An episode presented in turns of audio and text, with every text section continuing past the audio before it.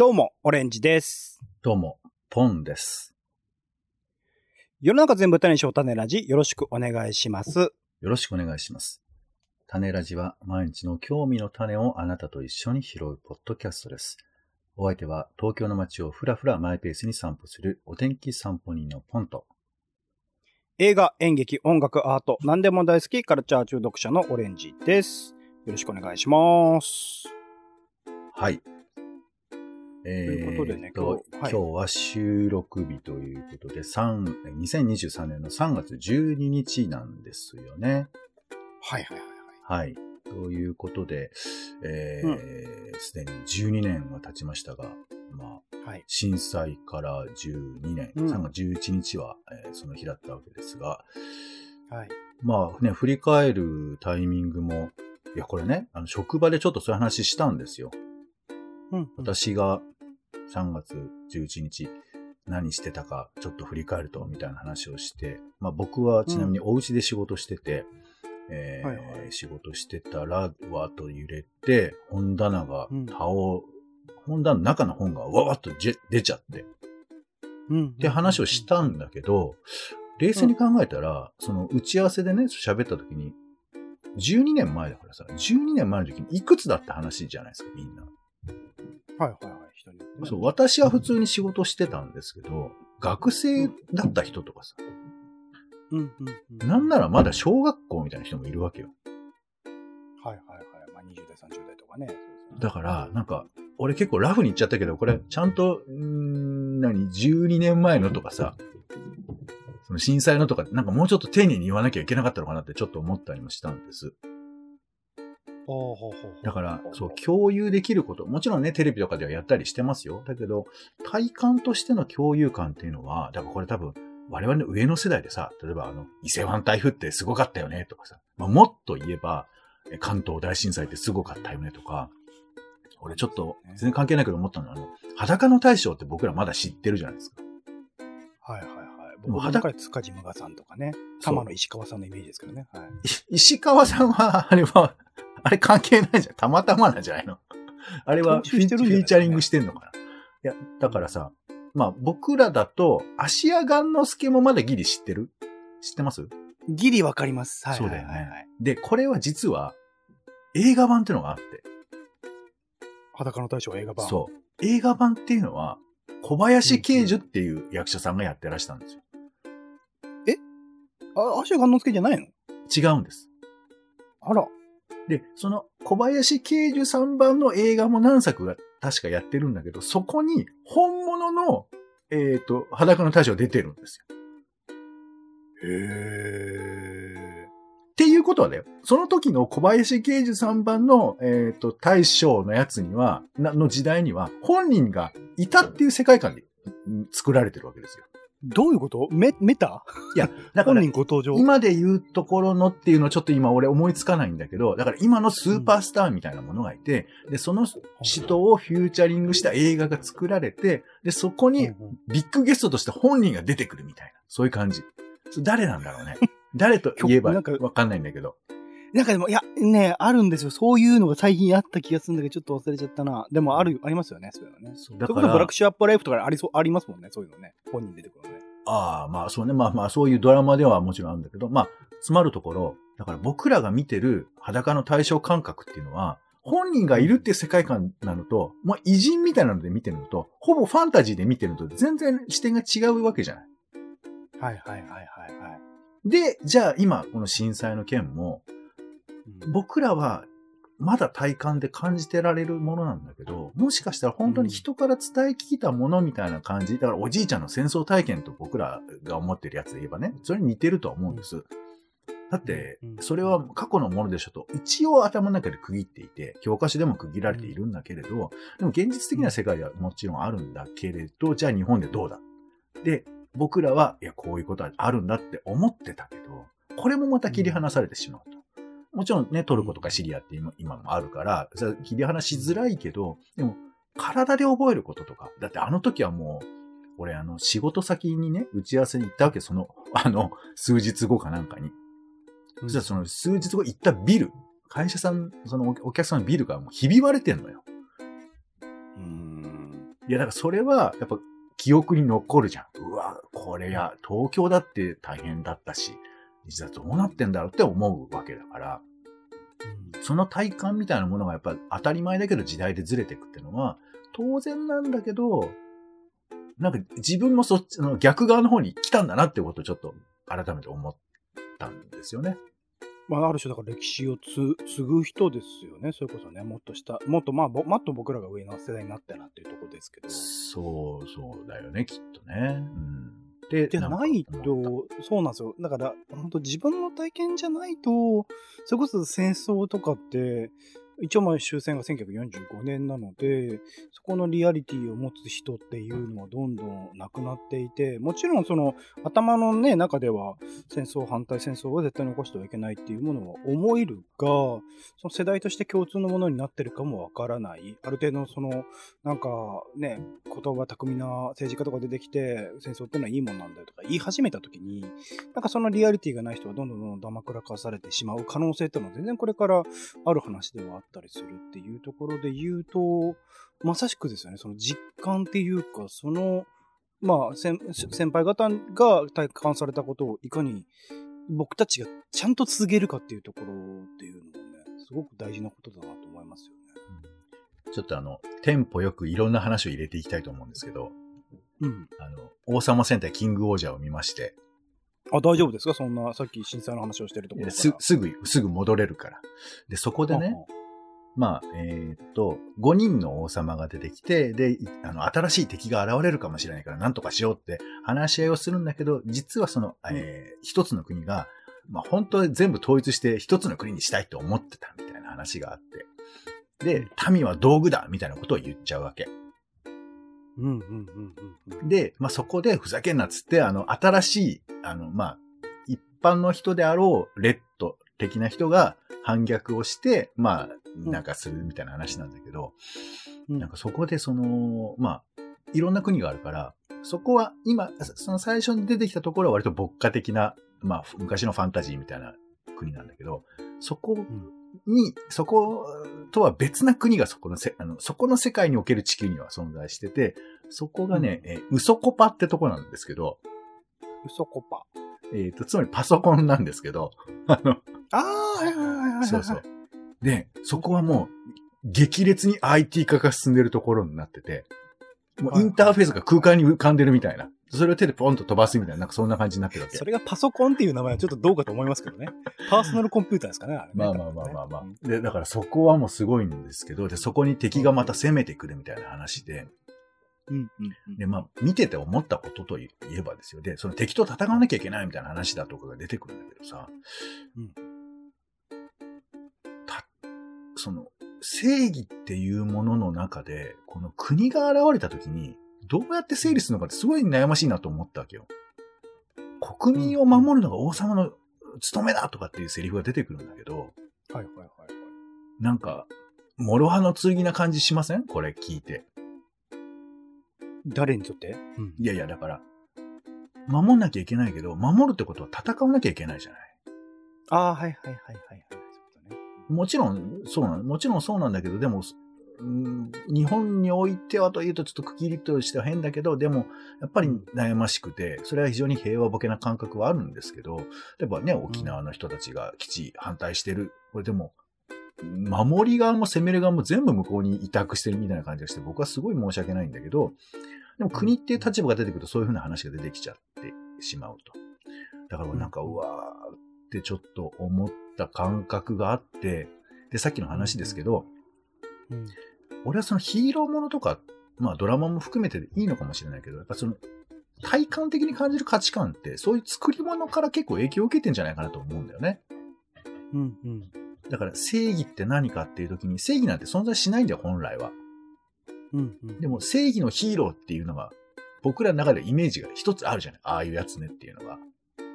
うん、まあ、ウルトラマン仮面ライダーみたいな。一人一人のね、ためにって、まあ MCU とかにおけるヒーロー論とかがね、最近は、そうそう。それに対するザ・ボーイズとかいろいろありますからね。うん。はい、だから、まあ、じゃあどこに、もともと原点どこだったのかって話も含めて、そのヒーローとは何か、正義とは何かっていうふうなことをつ形取ってるのは、もしかしたら現実の戦争とかではなくて、作られたもので僕ら作っ、あの、頭の中で描いてんじゃないかなっていうことをちょっと、なんか瞬間思ったりもして。うんうんうん。そうだから戦争もそうだし、まあこういう被災、あの、震災とかを思い描くときに映画とかに戻っていく人とかもいるのかなっていうふうにもちょっと思ったりもしたんですよね。なるほど。まあ、スピルバーグとかが戦争映画を作る意味というか、あの人ね、すごくあの怖がりでないろんなものは怖いから、ああいう映画、ああいう作り物を作って、うんある種まあ自分自身を安心させてたみたいなのが最近やってた「フェイブルマンズ」っていう映画でも描かれてましたけど、はい。なんかそこら辺の、やっぱり作り物があるからこそ、その怖さがあるっていうのは、戦争っていうのはなるべくその体感したくないもの、震災っていうのも体感したくないものだけど、そこをちゃんと作り物として描くことによって、そこから、あの、まあ、どう生きるか、これからそれを起こさないためにどうすればいいかみたいなことを、まあ、ある種考えられるっていうことはあるかもしれないですよね。だからこそ作る人というのはすごく背負うこともあるし、逆に言うと全ては追い切れないからこそ、やっぱり、なんていうかな、制限なくそういうものは作れた方がいいのかなとか、なんか思ったりもするんですけどって話を、はい。ここまででこれでも前。前半のサブスクの絡みで言うと、おう。映画好きにとってはね、それがちょっとやっぱ多すぎるなって思うこともあって、うん、ある種のその戦争、は戦争映画とかっていうジャンルだけでもものすごい量作られていて、その中から傑作と呼ばれるものだけでも、まあ見切れない量が全全然あってみたいな状況の中で、はい。それを見ていくと、やっぱりなんかね、まあもちろん、だからいろんな視点から描かれていく。いろんな国から、それこそ加害側の国もあれば、被害側の国からもあれ、同じ戦争を描いてるにしてもね、そういうものがいっぱい描かれているがゆえに、なんか、うーん、ある程度の自分の中の正しさみたいなものは、これっていうのが導きにくくなっているっていうのもあったりするし、その戦争に対する恐怖っていうところの、その映像による恐怖っていうところが、結構やっぱ慣れてしまっているんじゃないかなって思うところもあったりとかして、なんかそれって本来ではない。その、それこそ僕、あの、毎回毎回映画の中で銃とか出てきて、えーパーンと撃たれるシーンを見るとビクッとしちゃうんですけど、うん。なんかそうならない人っているじゃないですか。全然怖くないっていうか、その人が刺されてるシーンも平然と見れるし、ホラーとかで結構血とかがバーって出てるシーンも見られる人っているじゃないですか。うん。あれって、結構僕やべえ状態なんじゃないかなと思ってて、うん。まあ本来そのうん銃の音とかってうん。ビビるべきものじゃないですか。蛇とかワニとか襲ってくるものって、怖がるように多分システム化されているもんだと思うんですよ、人間にとっては。怖いもんだから。それがなんか失われてしまっているんじゃないかっていう、いろんなそういうものが好きな映画好きに、それこそ僕好きなアフターシックスジャンクションの歌村さんとか、銃器とかめちゃくちゃ好きなんで、銃のシーンとかすごく、あのー細かく説明されるんだけど、うん怖くねえのかなって思っちゃうんですよね。まあ、シンプルに別物って思ってんじゃないの？私はそうお思いますけど。でもさっきの話で言うと、そうではいや、あってはならないじゃないですか。この非常に難しいのは、あの、現実を見ているんだっていうふうに思ってはいけないっていうのが、まあ、超前提であるよね。うん、うんうんだから、やっぱり、体で、例えば今、ウクライナとかでも戦争で足がなくなってしまう人とかいっぱいいて、それで勲章を与えてるみたいな話とか聞くと、ん。何なのとかさ、思うわけじゃない。だから、その現実そのものについては、やっぱ映画とかそういうことの解釈論ではやっぱ、うんどうも整理できないものがあるんだけど、でもう、ん。それをモチーフに何かしら物語を描いている、そういう人がいて、そういうなんか表現があるっていう、そこまでの解釈はしてほしいっていうか、なんか現実を映画でカバーっていう言い方になるとちょっとやばいと思うんですけど、だからうん。ね、あのさっきもヒーローものみたいな話したけど、で、バンバン人とかさ、やられたりとか敵もやっつけたりするけど、それはそういうものっていう風な、やっぱこう文脈の理解がないと、多分見てらんないと思うわけ。でうん、面白い映画っていうのはそこを乗り入れるような映画だと思うから、本当に怖いっていうのはそういう表現を使ってるっていうことではあるけど、でもやっぱり作り物っていう枠組みをちゃんと失っちゃいけないっていうか、だからうん。ドキュメンタリーなんてのはやっぱり非常に怖いよね。うんうん。そうですね。乗り入れること前提だし、本当みたいに見せてるけど、でもそれはあくまで解釈であるっていうふうなことを、やっぱ受け止め側もちゃんと持ってないと、あの、うん。そう、それがごっちゃになる気持ちよさもあるんだけど、一応やっぱ違うし、自分がやっぱり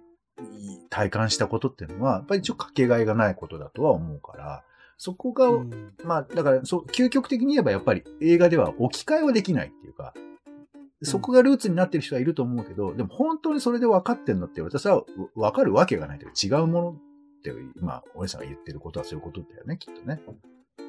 そうですね。うん、違うものなんだが、うんだから難しいですよね。その映画単体として、それ戦争映画とかはもエンターテインメントとして楽しんでる面っていうのも作品によってはあったりするし、みたいなところで言うと、うんうんそれを楽しむこと自体全然問題ないというか、あそううん本来だから映画って楽しむべきも、まあドキュメンタリーとかもちろんあのアアプローチっていうかその作り方として違うものは多々あるとは思うんですけど、本来そういうものなんで、それはいいんだが、それをまあ現実と照らし合わせる形で社会問題をどう描いてるかとか、どういうふうなその作者自身の問題意識があってとかっていうところを絡めていったときに、なんか、うーん、難しいよなって思うことは結構あるんですよね。そこら辺はどう折り合いをつけるか、あくまで作り物としてっていうことを言ってしまうと、なんか外側のことを考えにくくなるって、そこのバランスをずっと調整し続けなきゃいけないっていう感じですよね。人間がいい加減だって話していいですか？ほうほうほうどうぞあのー今さ、ワールドベースボールクラシックが大盛り上がりしてるじゃないですか。いやー、苛立たしいですよ。はい。なんでだよ。な、ダメなの？なんか、お迷惑かけんな、あの野球ってスポーツは本当に所定の時間設けられてるにもかかわらず、どんどんどんどん延長してって、ほう僕の見たいドラマがどんどん後ろになだれ込んで、ほうあの、僕のハードディスクだと2本しか同時に録画できないので、はい。1個諦めなきゃいけなくなったりするわけですよ。こっちう。わー、すごい古典的なことで困ってる人がいるね。なんです。いやー、な、なんか野球が盛り上がってるっていうのは、まあ僕は、うんまあ正直どうでもいいんですけど、でもちょっと懐かしい感じがするよね。そのまさに今言ったような延長して迷惑だみたいな、なんかこの古いあるあるあの、ちょっと昭平成昭和みたいなあるあるを聞かされるのは。ダゾーンでやれよ、お前。WBC なんで。金払わせろ、全員に。ね、こういうことね、20年前にみんな言ってたんですよ。あの、どうでもいいダゾーンはなかったぞ。いや、ダゾーンはなかったと思うぞ。で、あれだって時間割とかないからね、ダゾーンは自由にあ。のはいーまあまあ、よくわかんない。盛り上がってんだけど。まあ僕なんかは、まあ、うんあの、まだ一球も WBC のやつ見てないんで、別に。問題は全くないんですけど、はいはい。あの、街中でさ、WBC に、これ便乗してんなっていうのがあって、ほうほうほう。カツヤって知ってます？はいはいはい。昔は好きだったけど最近食べれなくなったカツやね、僕。カツ丼とかを、まあ割とリーズナブルで出してるお店ですけど、ここで、あの、スリーボールみたいな、なんかあの、えっ、と、野球のカウント、野球のカウントが出てる、あの、なんかあるじゃん。スコア、なんかあの、丸、えっ、と、はい。ちょっと一時期からね、変わったやつね。昔はストライク、ボール、アウトだったんだけど、今ボール、ストライク。SBO って書いてあって、もう3つとか4つとか、ボールが並ぶみたいなやつがありますよね。はいはい。で、あれが、カツヤのなポスターにピョンと出てるわけ。なんで？で、えっ、と、スリーボール。だからボールが3つあって、で、その下に C って書いてあって、C が1個ね。みたいな。意味わかないよ。りますかね？ストライクでもボールでもアウトでもない C が出てきたよ。違うの。ここは、カツヤがスリーボールワンチキンって入れたくて、そういうのを作ってんのよ。はい？何？ワンチキンだから、何だから、何かしら、何かしら、書いてないの、そこには。あの、ワールドベースボールチ、なんとかとか、全く書いてない。ワールドベースボールチキンもおかしいけど、何にも書いてないんだけど、あの、うんミートボール3つとチキン1個を乗せてますっていう表示を、そういうふうに、その、野球っぽく書いてるわけ。こじつけたね。うんうん。で、俺は、俺の方で、それをチラッとね、チラッと自転車で、チラッと横目で見ただけで、うわぁ、大谷頑張ってんなとちょっと思っちゃったわけ。なんでなんでなんで？そこにおいては関係ないでしょ、大谷は。だから、まあ僕にとって野球なんて、ほぼゼロみたいなもんだから、日々生活してて。はいはいはい。だからそれをチラッと見て、あ、そういえばワールドベースボールクラシック盛り上がってるな。ナイツも取り上げてたな。大谷って人いるらしいな。大谷ってでっかいらしいな。あ、これ、それのことなのかなって、もうシナプスがビンビンビンビンって動くわけですよ。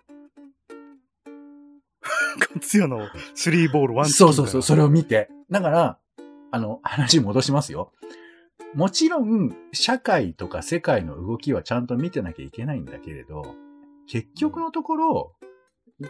薄くしかさ世界を見てない人のが、やっぱ大半だし僕もそうなわけ。だからそういうもの一個入れるっていうだけで思い出すみたいなことがあるから、あの、うん。人は、まあ、いい加減でもあり、やっぱそういう、いや、だから本当にちゃん、本当はもうね、ちゃんと見るなり、調べるなりした方がいいし、真面目に考えればそうなんだけど、そんな程度のことで思い出すみたいなこともやっぱあるじゃないですか。はあ、はあはそう。と思うと、いや、だからこれ自分があ興味がない分野においては特にそれあると思うわけ。好きなものとか、ちゃんと見なきゃって意識を言葉に出せるものはそうだけど、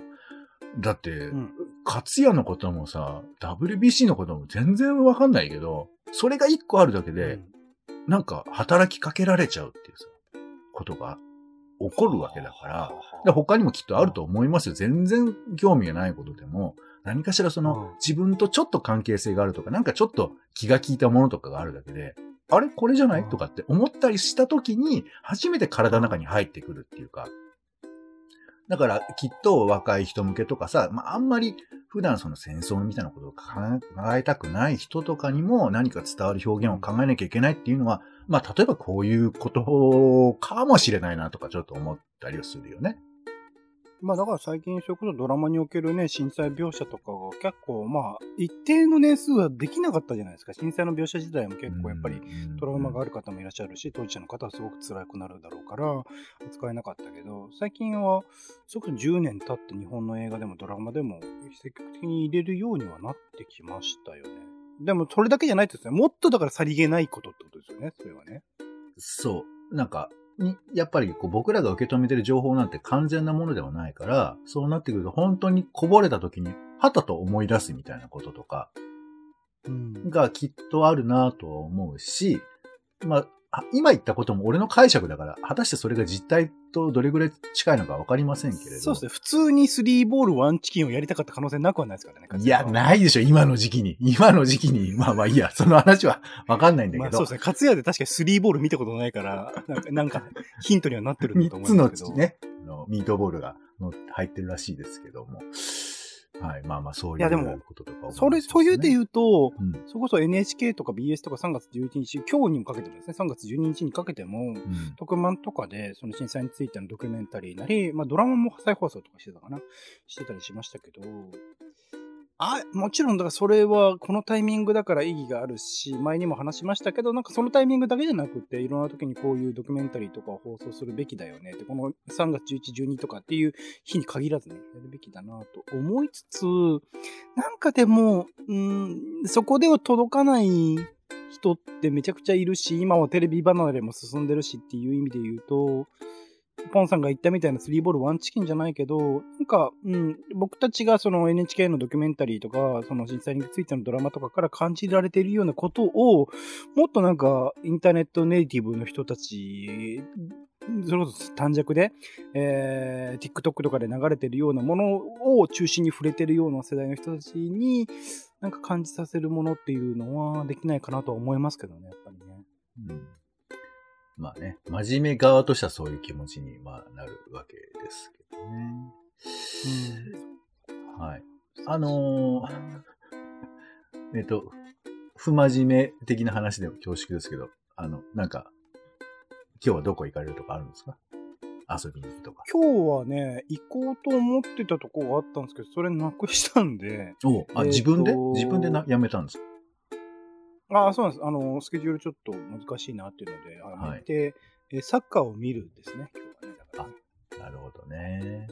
なんかやっぱ考えないでサッカー見るとか。なんかあと、そうだ、間に合うかわかんないですけど、はい。えっとね、脚本アーカイブスシンポジウム2023っていうのがありますよ。3月12日の13時半から。それは何？脚本の話をみんなでするみたいなことなんですか？そうそう、えっと、ゲバ、ゲバゲバ90分、8時だよ全員集合、欽ドン、スマップスマップからライフまで、伝説となった番組を作った作家たちが大集合、人気番組の秘話を語る。老人ばっかりじゃないの？それ大丈夫？まあ、ライフがいるんで、一応内村博之さんとかね、いらっしゃいますけどね、そういう意味で言うと。で。すね。でもまあ、おじいちゃんが話す回ですね。あの、ズームで見れるみたいです。ちょっと申し込みまだあるかわかんないけど。はいはいイベントとかも随分形変わったよね。なんか WBC で唯一なんかあーって思ったのは、やっぱこう、うん何？3万人ぐらいが球場に詰めかけて盛り上がってるみたいな話を聞くと、うんそうか、もうコロナ明けたっていう前提だなとか思ったりするよね。うん、うん、うん、うん。うんでちょっとさ、あの、また戻っちゃいますけど、えー王様戦隊、キングオージャー。これね、すごいトピックスが1個あるんですけど、はいはい。えっ、と、後楽園の G ロッソってところで、まあ、なんかこう、ショーをやるわけ、ヒーローショーを。うん。で、そこの CM が毎回流れて、まあなんか、新しいキングオージャーが、いよいよ登場みたいなのやるんですけど、これで前のアバタロ戦隊と、あの全く新しいことが起こったわけ。新しくもあり戻ったことが。うん。何かっていうと、えーみみんなも、えっ、と、G ロスに集まって僕と握手って、これこのフレーズ聞いたことありませんか？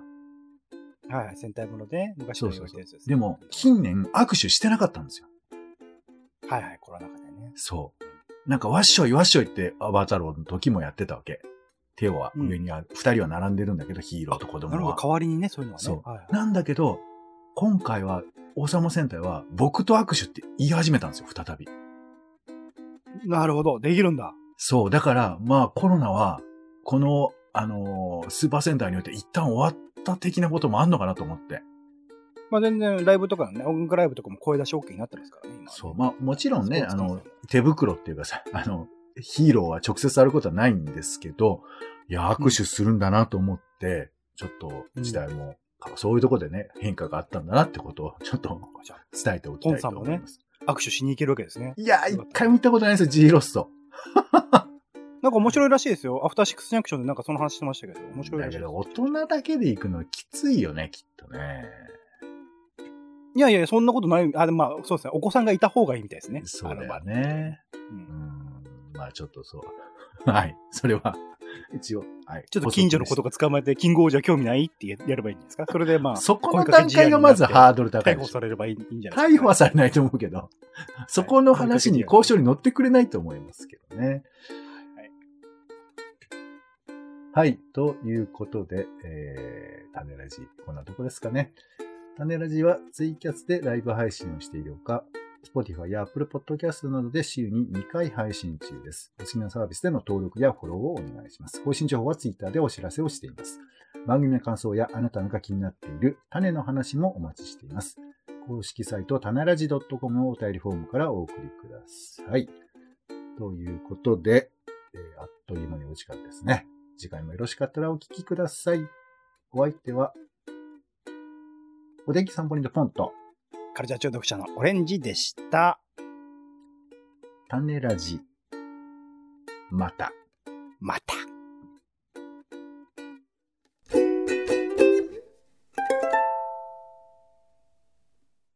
本編中、山下清をモデルとした映画作品、裸の大将について、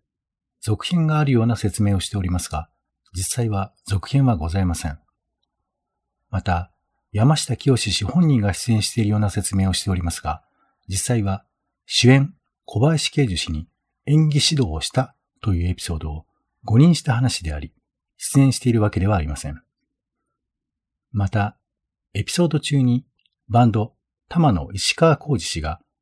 山下清氏と無関係であるような発言をしていますが、実際は大林信彦監督作品において山下清氏役として石川浩二氏が演じている事実があり、無関係とは言えません。